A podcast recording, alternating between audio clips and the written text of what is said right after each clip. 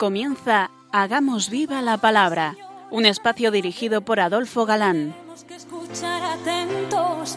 En tu palabra, Jesús, está el mensaje, el del amor, el de andar despiertos. Cuando no tenga sentido la tristeza, en nuestra historia andemos como ciegos. En tu palabra. Hola amigos, bienvenidos al programa Hagamos viva la palabra. Estamos ante ustedes, Katy González, Adolfo Galán. y María José García.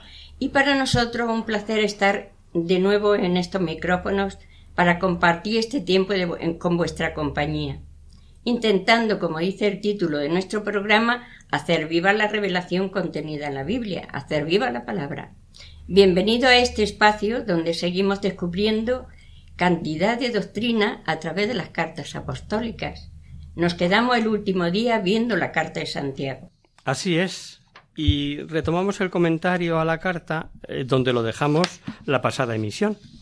Y después del saludo en griego, que es posible que Santiago haya escogido a propósito, con el fin de tomar de esto pie para precisar en el versículo siguiente el carácter religioso de la alegría que desea a sus fieles, dice Tened, hermanos míos, por sumo gozo veros rodeados de diversas tentaciones, considerando que la prueba de vuestra fe engendra la paciencia. Mas tenga obra perfecta la paciencia, para que seáis perfectos y cumplidos, sin faltar en cosa alguna. El mensaje de alegría que el autor sagrado dirige a los cristianos que sufren era tanto más necesario cuanto que los primeros convertidos del judaísmo debían esperar que con la venida del Mesías y su conversión se vieran libres de toda clase de sufrimientos. Sin embargo, la experiencia estaba demostrando lo contrario. Por eso muchos cristianos debían preguntarse por qué Dios permitía que sufriesen como antes o tal vez más. Amigos míos, tras más de veinte siglos y en muchos lugares del mundo, los cristianos se siguen preguntando lo mismo. Y Santiago responde, a imitación de los sabios del Antiguo Testamento, al problema del mal y del sufrimiento. Pero su respuesta es infinitamente superior a la de aquellos, porque ha visto a Cristo responder con su propia vida al grave problema del dolor. Los cristianos han de tener por sumo gozo el verse rodeados de diversas tentaciones. Sí, claro, pero para eso es necesario tener una mirada de fe. Se subraya la alegría como vemos, al igual que lo había hecho Cristo, y aunque cueste entenderlo, nunca estará tan cerca el discípulo de la verdadera alegría como cuando está expuesto a toda clase de pruebas. Esta es la razón de que Jesús declare bienaventurados a los que sufren y sean perseguidos y les diga Alegraos, regocijaos, porque grande será en el cielo vuestra recompensa. San Pablo, como recordaréis, enseñaba lo mismo cuando escribe Nos gloriamos hasta en las tribulaciones, sabedores de que la tribulación produce la paciencia, la paciencia la virtud prodaga, y la virtud probada la esperanza. El efecto del sufrimiento, soportado pacientemente por el cristiano, ha de ser el que haga avanzar al hombre en la perfección. La fe tiene en Santiago un carácter esencialmente práctico. Es a un mismo tiempo confianza en Dios y perseverancia en la acción. Es el ojo, el eje, perdón, en torno al cual gira toda la carta. Por eso la paciencia, como fruto de la fe, ha de ir acompañada de buenas obras, si queremos ser cristianos perfectos y cumplidos. La perfección moral, la santidad cristiana, ha de ser el fin y el fruto de la tribulación y de la paciencia. Se nos indica por medio de tres expresiones muy significativas.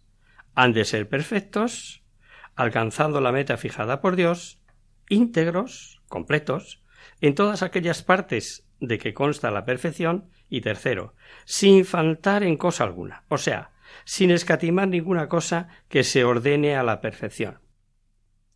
Aunque en nuestra vida moral muchas veces tropezamos y caemos, sin embargo, tanto Jesucristo como Santiago quieren que el alma viva en un esfuerzo constante hacia el bien, asegurándose de este modo la perseverancia final. Pero sigamos leyendo. Si alguno de vosotros se halla falto de sabiduría, pídala a Dios, que a todos da largamente y sin reproche, y le será otorgada.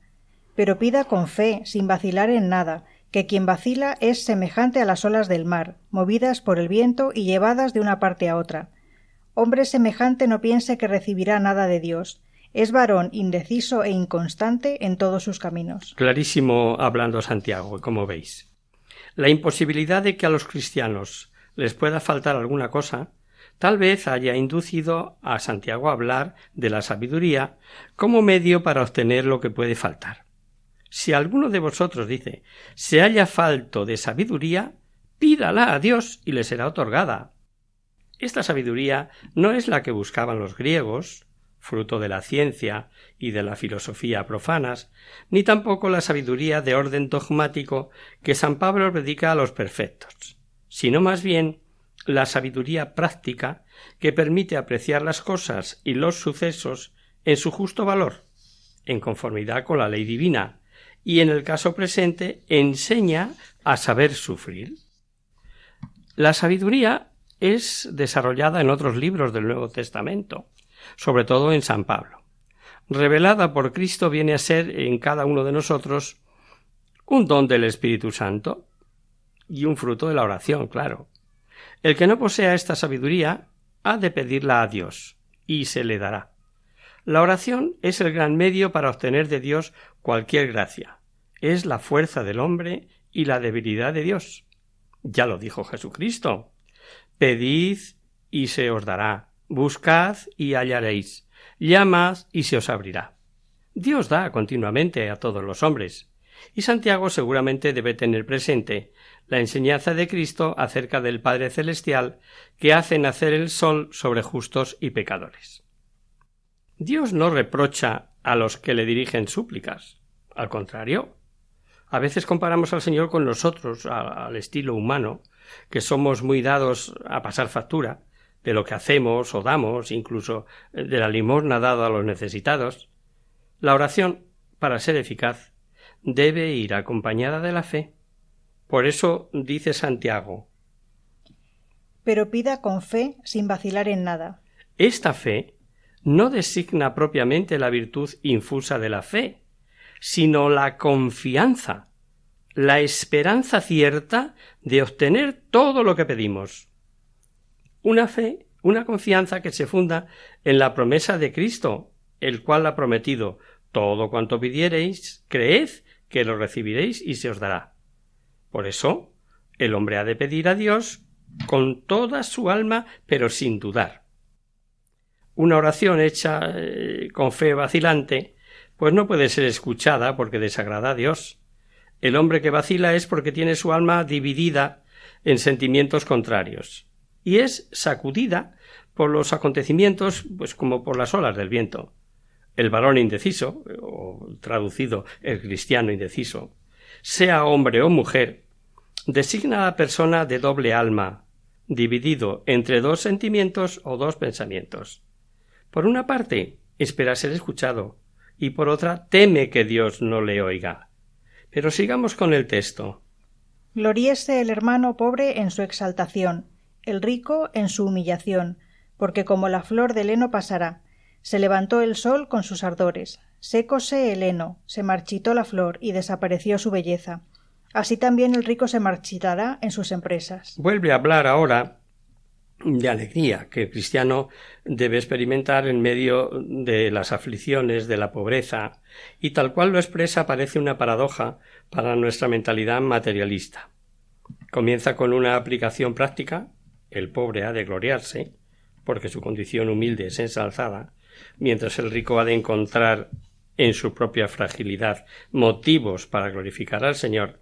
Parece como que choca, ¿verdad? Veamos.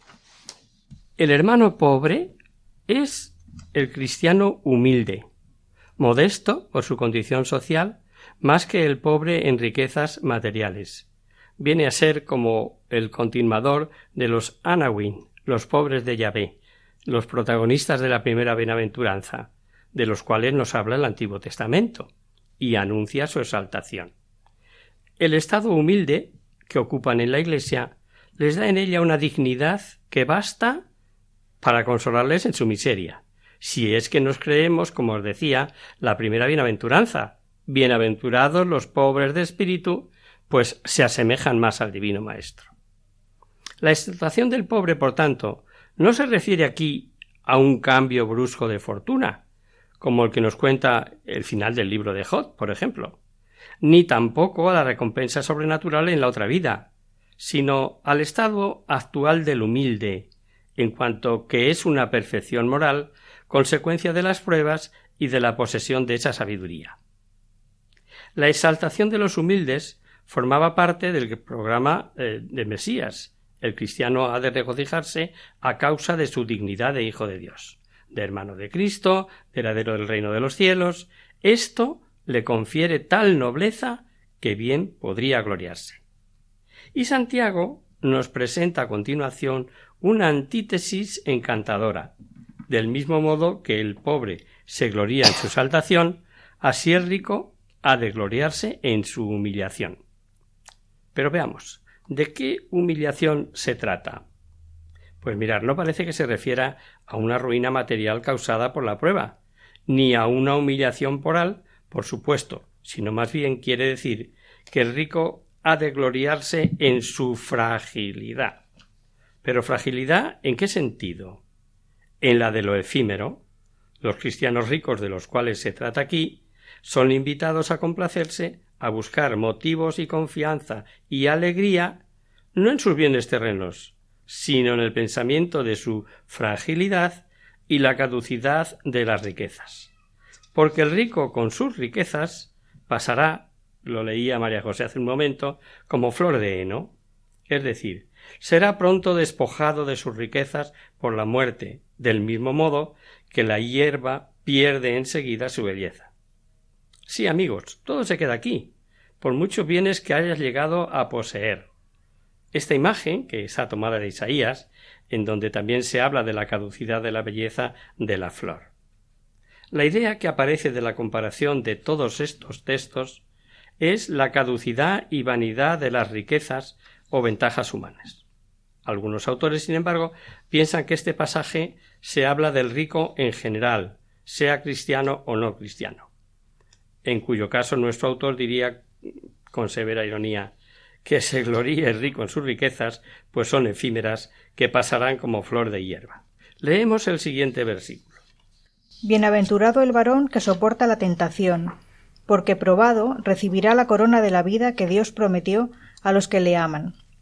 Nadie en la tentación diga soy tentado por Dios, porque Dios ni puede ser tentado al mal ni tienta a nadie. Ahí, ahí, vamos a ver, por, por partes. Primero, las obras buenas, especialmente los sufrimientos soportados por amor de Dios, merecen premio delante de Él.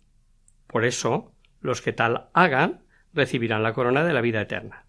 Segundo, en cuanto a ser tentados, Santiago no intenta dar aquí un análisis completo de la tentación, sino que recuerda simplemente, por una parte, la incompatibilidad de Dios y del mal, y por otra, la entera responsabilidad del pecador. Y nos pone en guardia, nos pone en guardia contra una excusa fácil de la falta cometida. Es posible que algunos eh, cristianos atribuyeran a Dios su propia caída en la tentación, como cuando en el paraíso, no sé si lo recordáis, Adán dice aquello de es que la mujer que me diste, o sea, como echándole la culpa a Dios encima, ¿no? La epístola de Santiago responde a la objeción afirmando que nadie en la tentación diga soy tentado por Dios. Porque Dios no es tentador.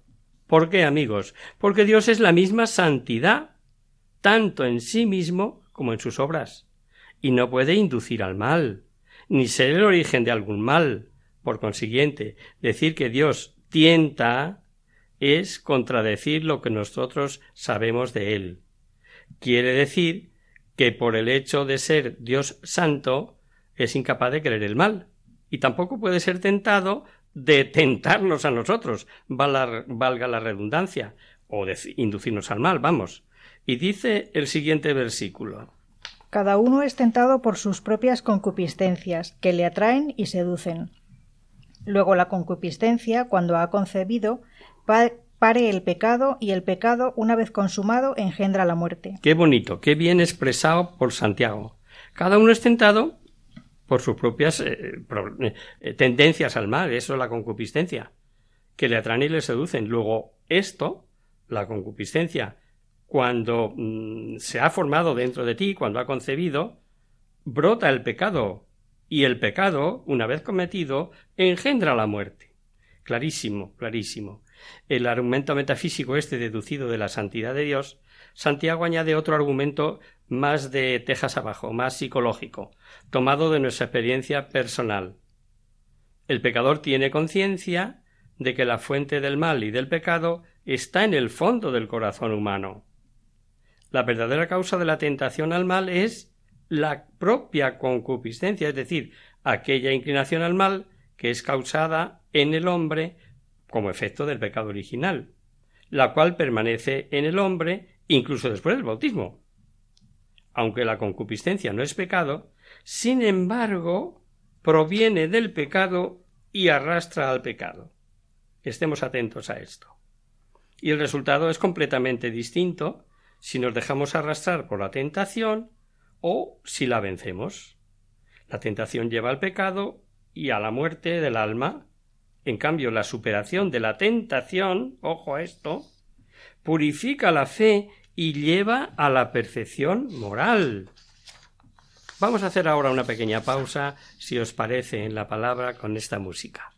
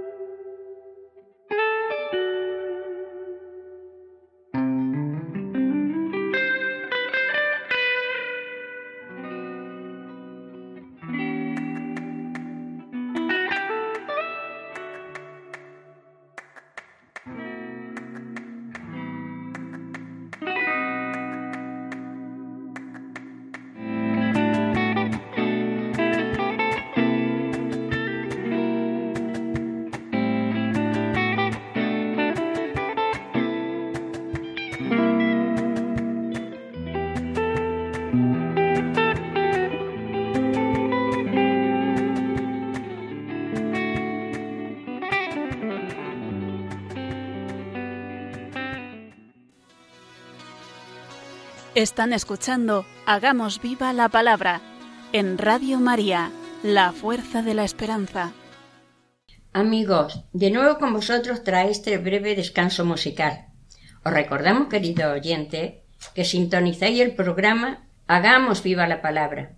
Si queréis contactar con nosotros vía correo postal, lo podéis hacer a Radio María, Paseo Lanceros 2, primera planta 28024, Madrid.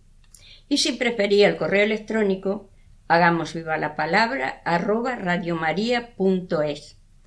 Para los que os acabáis de incorporar, deciros, tras analizar las cartas de San Pablo, en detalle hoy estamos viendo la carta de Santiago. Y seguimos leyendo de este primer capítulo de la carta. No os engañéis, hermanos míos carísimos, todo buen don y toda dádiva perfecta vienen de arriba, desciende del Padre de las Luces, en el cual no se da mudanza ni sobra ni sombra de alteración. De su propia voluntad nos engendró por la palabra de la verdad, para que seamos como primicias de sus criaturas. Santiago pone de manifiesto la bondad inmutable de Dios. No os engañéis, hermanos míos carísimos, dice, porque de Dios no proviene ninguna clase de mal, sino toda clase de bienes. De Él sólo pueden proceder los bienes y la felicidad, y una prueba de la bondad divina es nuestra propia regeneración. Dios es verdaderamente Padre para nosotros, por su propia voluntad nos engendró, es decir, nos dio la vida de una manera puramente gratuita y sin mérito alguno por nuestra parte. Pero no sólo nos infundió la vida natural, sino sobre todo la vida sobrenatural, que nos comunicó mediante la gracia santificante, contribuyéndonos, constituyéndonos, haciéndonos verdaderos hijos suyos. Se trata, por consiguiente, del nacimiento sobrenatural de los cristianos, en concreto, para los que escribe, de estos judíos convertidos, a los cuales dirige la carta. Obviamente esta generación es por el bautismo, regeneración, perdón, por el bautismo. Lo mismo que en San Pablo o en San Juan, también aquí observamos que la vocación cristiana es una nueva creación. ¿Cómo se realiza este nacimiento espiritual? Por la palabra de la verdad hemos escuchado, es decir, por la predicación del Evangelio. Sabéis, hermanos míos carísimos, que todo hombre debe ser pronto para escuchar, tardo para hablar, tardo para airarse, porque la cólera del hombre no obra la justicia de Dios. Por esto, deponiendo toda sordidez y todo resto de maldad, recibid con mansedumbre la palabra injerta en vosotros, capaz de salvar vuestras almas. Después de Santiago ha hablado de la palabra de Dios, pasa ahora a indicar los deberes principales del hombre para con esa palabra. En primer lugar hay que saber escucharla. El Evangelio exige nuestra cooperación. Ah, que hay que estar atentos en misa cuando se lee el Evangelio. ¿Por qué? Pues porque exige por mi parte una respuesta, una cooperación. Igual podríamos decir del momento en que tú cojas el Evangelio y te pongas a leerlo. Es palabra de Dios dirigida a ti, personalmente. Si os habéis dado cuenta, Santiago llama a sus lectores hermanos míos carísimos es una expresión de ternura con la que suele comenzar cada nuevo argumento. Todo hombre dice debe ser pronto para escuchar y tardo para hablar. Ay amigos, qué consejo más práctico si intentáramos ponerlo en práctica. Esta es una máxima de conducta aplicable a todo hombre y una norma de prudencia.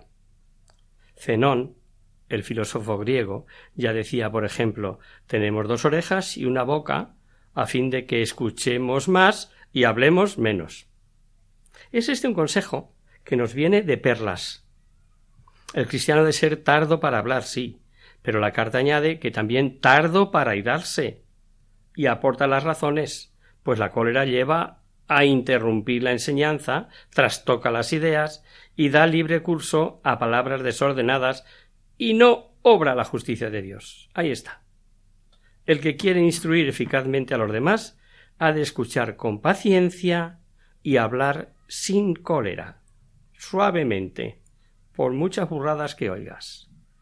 Además, el que está irritado no realiza la justicia de Dios. Quiere decir, no está en condiciones de hacer lo que es justo y santo delante de Dios.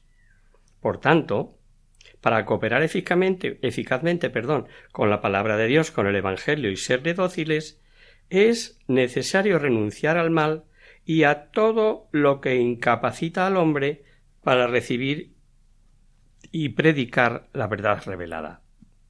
Pero recibir la palabra es una expresión que supone algo más que la simple escucha. Sigamos leyendo. Ponedla en práctica y no os contentéis solo con oírla, que os engañaría.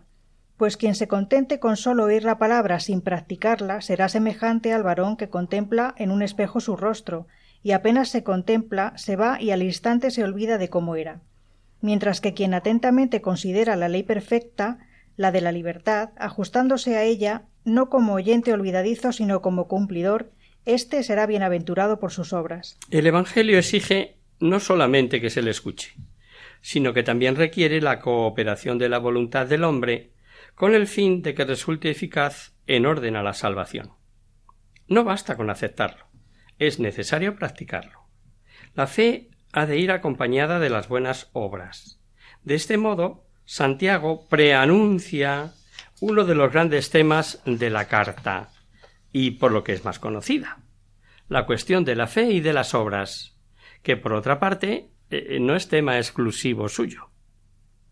La necesidad de poner en práctica la palabra de Dios es recalcada por el mismo Jesús en varias ocasiones. Cristo llama necio al hombre que escucha sus palabras y no la pone en práctica, por ejemplo. También San Pablo enseña lo mismo, empleando expresiones casi idénticas a las de Santiago. No son justos ante Dios los que oyen la ley, sino los cumplidores de la ley, dirá Pablo. Estos sí serán declarados justos.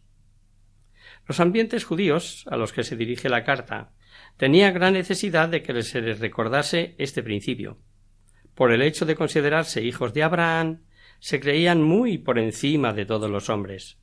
Ojito con esto, que también es frecuente encontrar algunos cristianos hoy que se creen o nos creemos seguros por el mero hecho de estar en posesión de la verdad.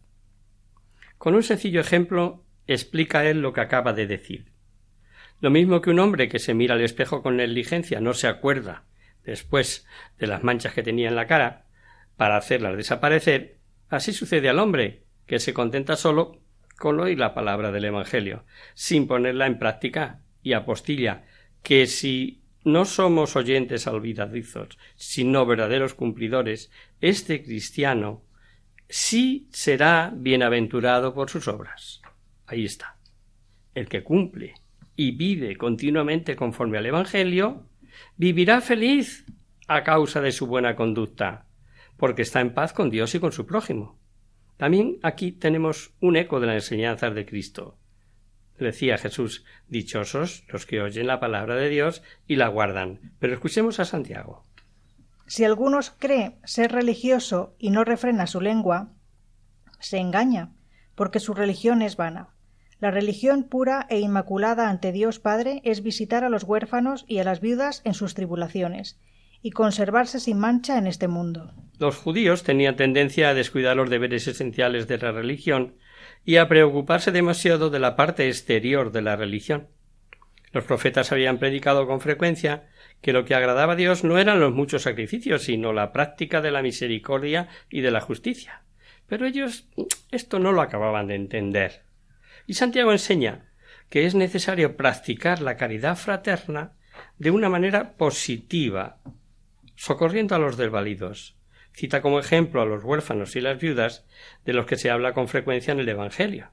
Como sabemos, la comunidad primitiva de Jerusalén organizó desde el primer momento la obra de ayuda a las viudas, que después se extendió a toda Judea. No olvidemos que en aquella cultura una viuda estaba necesitada de todo, era, junto a los huérfanos, el último eslabón de la escala social. Por el Evangelio sabemos que los fariseos atribuían una importancia primordial a los ritos tradicionales, a las abluciones, a los ayunos, los diezmos, olvidando muchos de los preceptos de la caridad misma.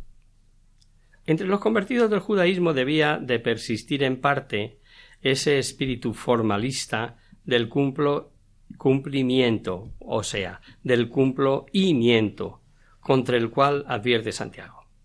Tras decir que el hombre no sólo ha de limitarse a escuchar la palabra de Dios, sino a ponerla en práctica mediante una fe operativa, el cristiano deberá siempre en conformidad con su fe. Pasa ahora en un nuevo capítulo a hablar de la acepción de personas, que es incompatible con la fe en Cristo. Leemos el capítulo segundo de los cuatro primeros versículos. Hermanos míos, no juntéis la aceptación de personas con la fe de nuestro glorioso Señor Jesucristo. Porque si entrando en vuestra asamblea un hombre con anillos de oro en los dedos, un traje magnífico, y entrando asimismo un pobre con traje raído, fijáis la atención en el que lleva el traje magnífico y le decís tú siéntate aquí honrosamente y al pobre le decís tú quédate ahí en pie o siéntate bajo mi escabel. ¿No juzgáis por vosotros mismos y venís a ser jueces perversos? Es una pregunta interesante. La mención de los huérfanos y de las viudas, al final del capítulo anterior, tal vez sea el motivo que haya impulsado a Santiago a hablar de acepción de personas. Con un ejemplo eh, clarísimo, como lo habéis visto, él expone la cuestión.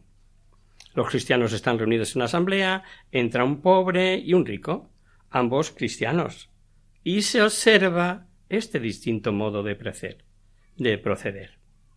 Hacer esto en una reunión cristiana es algo incongruente. La Iglesia es tanto para el pobre como para el rico, y hacer muestras de servilismo a los que parecen ricos, mientras se relega a un rincón al pobre, es injusto y vano en el juzgar de las personas.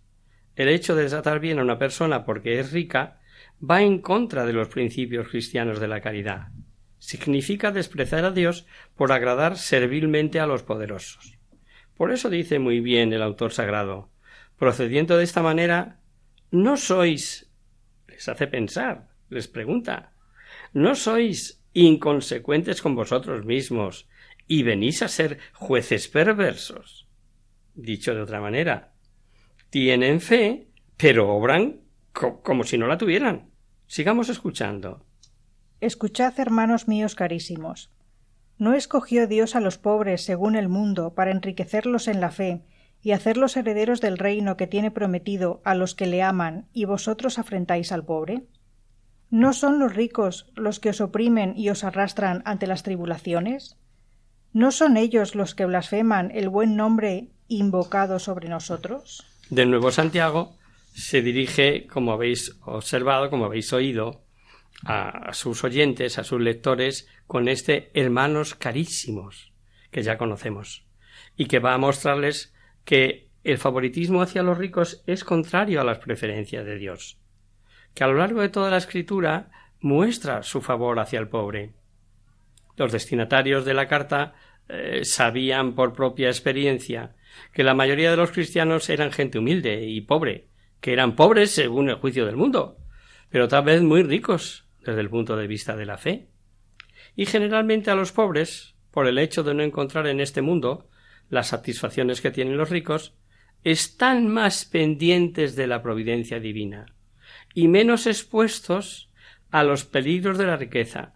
Son, otra vez vuelve a salir la palabra, los anawin de Yahvé, los pobres de Yahvé, que únicamente cuentan con Dios como su valedor, su único valedor. Despreciar al pobre y ultrajarlo repugna. Y es una verdadera impiedad, pues se oponen al juicio de Dios. El que desprecia al pobre, dice el libro de los Proverbios, peca. Y sin embargo, los cristianos ricos, a los que se dirige Santiago, abusaban de los pobres y cometían con ellos acciones indignas hasta el punto de llevarles ante los tribunales para exigirles cuentas. Esta conducta es lo que les deshonra y blasfema de su buen nombre, que no es otro que el de Cristo que han recibido del bautismo. Si en verdad cumplís la ley regia de la Escritura, amarás al prójimo como a ti mismo, bien hacéis. Pero si obráis con acepción de personas, cometéis pecado, y la ley os agüirá de transgresores porque quien observe toda la ley pero quebrante un solo precepto, viene a ser reo de todos, pues el mismo que dijo no adulterarás, dijo también no matarás, y si no adulteras, pero matas, te has hecho transgresor de la ley. Hablad y juzgad como quienes han de ser juzgados por la ley de la libertad, porque sin misericordia será juzgado el que no hace misericordia. La misericordia aventaja al juicio. Obviamente, claro. Santiago aterriza su pensamiento. Tal vez algún cristiano pudiera excusarse de la actitud tomada respecto de los ricos diciendo que lo hacía por caridad. Esa habilidad tenían algunos. Pero él les corta el paso, diciendo que bien está eso, a condición de que su conducta no esté viciada por la acepción de personas. No sea que te hagas resbalar por otro sitio, mi niño. Estate atento, ¿no? Porque el favoritismo es la alegación misma de la caridad sospecha con fundamento que se guían por la acepción de personas, pues de lo contrario no se podría explicar por qué tratan al pobre de manera distinta. Tener acepción de personas por su condición social es cometer un pecado y convertirse en transgresor de la ley. Faltar a la caridad por aceptar a esta persona sí y a esta no no es fallar en un precepto de la ley, sino en la ley entera.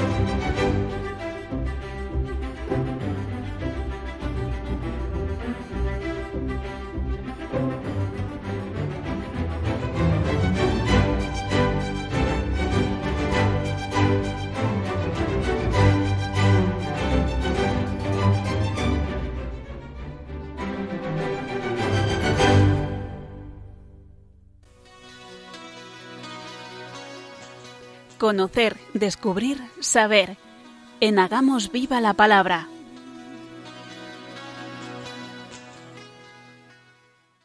Comenzamos nuestro espacio de conocer, descubrir, saber. Y vamos a contestar una carta consulta que nos ha llegado por correo electrónico este Carlos, un oyente de Murcia que nos dice lo siguiente. Hola amigos, soy Carlos.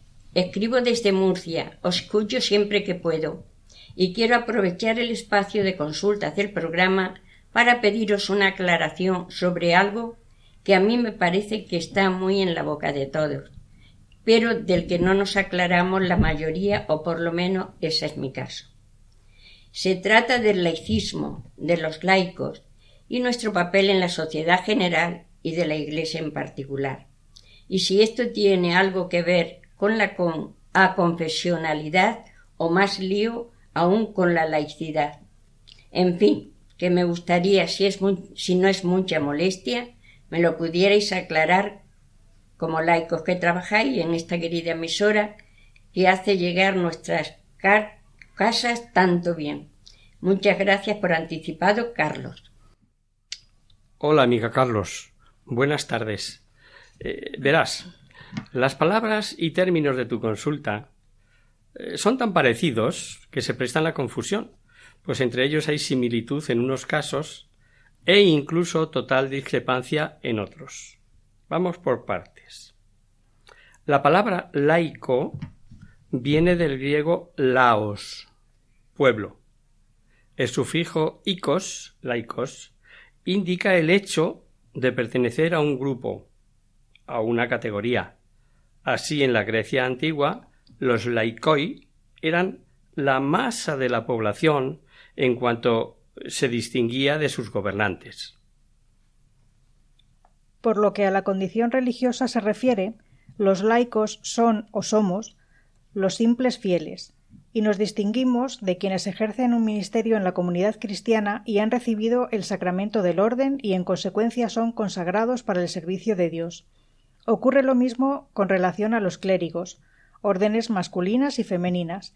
Estos se dedican a las realidades espirituales y a la perfección cristiana mediante la renuncia a los bienes materiales y al matrimonio. Los laicos, en cambio, nos dedicamos a las realidades materiales y viven normalmente casados. De ese modo, se genera una clara división entre clérigos y laicos. Estos, en un principio, debían ocuparse solamente de las realidades seculares y mundanes, mundanas, perdón, mientras los asuntos de la Iglesia correspondían únicamente a los clérigos y consagrados. Esto no significa que los laicos no estén totalmente integrados en la Iglesia, al igual que los encargados de ejercer algún ministerio sagrado. Y digo se encontraban porque en la historia humana ya conocemos nuestra pobre condición, será testigo de acercamientos, colaboración, integración y también, desgraciadamente, de oposición y claro enfrentamiento en muchos casos. Con esta premisa podemos dar un paso más. Con el renacimiento del derecho romano nació el Estado moderno como potencia pública, dotado de un poder, imperium, soberano, independiente de cualquier otro, incluido sobre todo el poder religioso. De aquí surge el conflicto entre el Estado o los Estados y el Papa, entre los comunes y las autoridades religiosas locales, es decir, los obispos, conflicto motivado a menudo por intereses económicos contrapuestos, pero cuya razón profunda era la afirmación de la autoridad laica del Estado y el municipio contra la tendencia de las autoridades eclesiásticas a intervenir en los asuntos civiles. El ámbito laico no se contenta con reivindicar sus propios derechos en la Iglesia, y partiendo del principio según el cual la Santa Madre Iglesia está constituida no sólo por clérigos, sino también por laicos. Totalmente justo en sí mismo, aspira a controlar la vida de la Iglesia. Así en los siglos XIII y XIV comenzó un proceso de laicización, o como se dice preferentemente en el mundo anglosajón, un proceso de secularización del pensamiento y la vida que se intensificó en los siglos siguientes. Es un proceso consistente, en primer lugar, en la progresiva separación por parte de las realidades mundanas de la religión cristiana, sustrayéndose a su influjo y tutela, tanto en el pensamiento como en la vida y sus comportamientos. Luego, en la afirmación de la autonomía e independencia de las realidades humanas, inicialmente en relación con la Iglesia, su autoridad, su doctrina y sus leyes morales. Y posteriormente también en lo tocante a Dios mismo. Y por último, en la exclusión de la religión de todos los ámbitos de la vida humana y por tanto en la negación de Dios y la lucha contra la Iglesia. Por consiguiente, la laicización es un fenómeno sumamente complejo y de larga duración, por lo cual no es fácil delinear sus etapas y clarificar sus procesos, a menudo subterráneo, intricado y oscuro. Se puede decir en todo caso que con el humanismo y el renacimiento se produjo una vigorosa laicización de la cultura. Este proceso de laicización, que cubre todos los campos y alcanza su, su vértice perdón, en iluminismo del siglo XVIII y la Revolución Francesa, desemboca en el siglo XIX en el inmanentismo absoluto, es decir, la negación de Dios como ser trascendente y de todo vínculo de la realidad humana con Dios y la religión, que se convierte para los que así piensan, en asunto privado. Es la soberbia llevada a su máxima expresión. El hombre quiere ocupar el lugar de Dios, llegando a ser punto de referencia y la medida de toda realidad. En este punto se inicia en el pensamiento cristiano una reflexión más profunda sobre el problema de la laicidad, que desembocará en la distinción entre laicidad y laicismo. El punto de partida es la distinción, que no es separación ni oposición, entre el orden de la naturaleza y el de la gracia sobrenatural, entre el orden de la creación y el de la redención. En realidad eh, solo existe un orden, el sobrenatural, el cual al cual ha sido elevada la humanidad, y por tanto solo existe un fin último, hacia el cual debe tender toda la humanidad, la felicidad eterna en el reino de Dios mediante la obra redentora de Cristo y la gracia santificante del Espíritu Santo. Esto significa que el orden de la naturaleza culmina en el de la gracia y el orden de la creación culmina en el de la redención.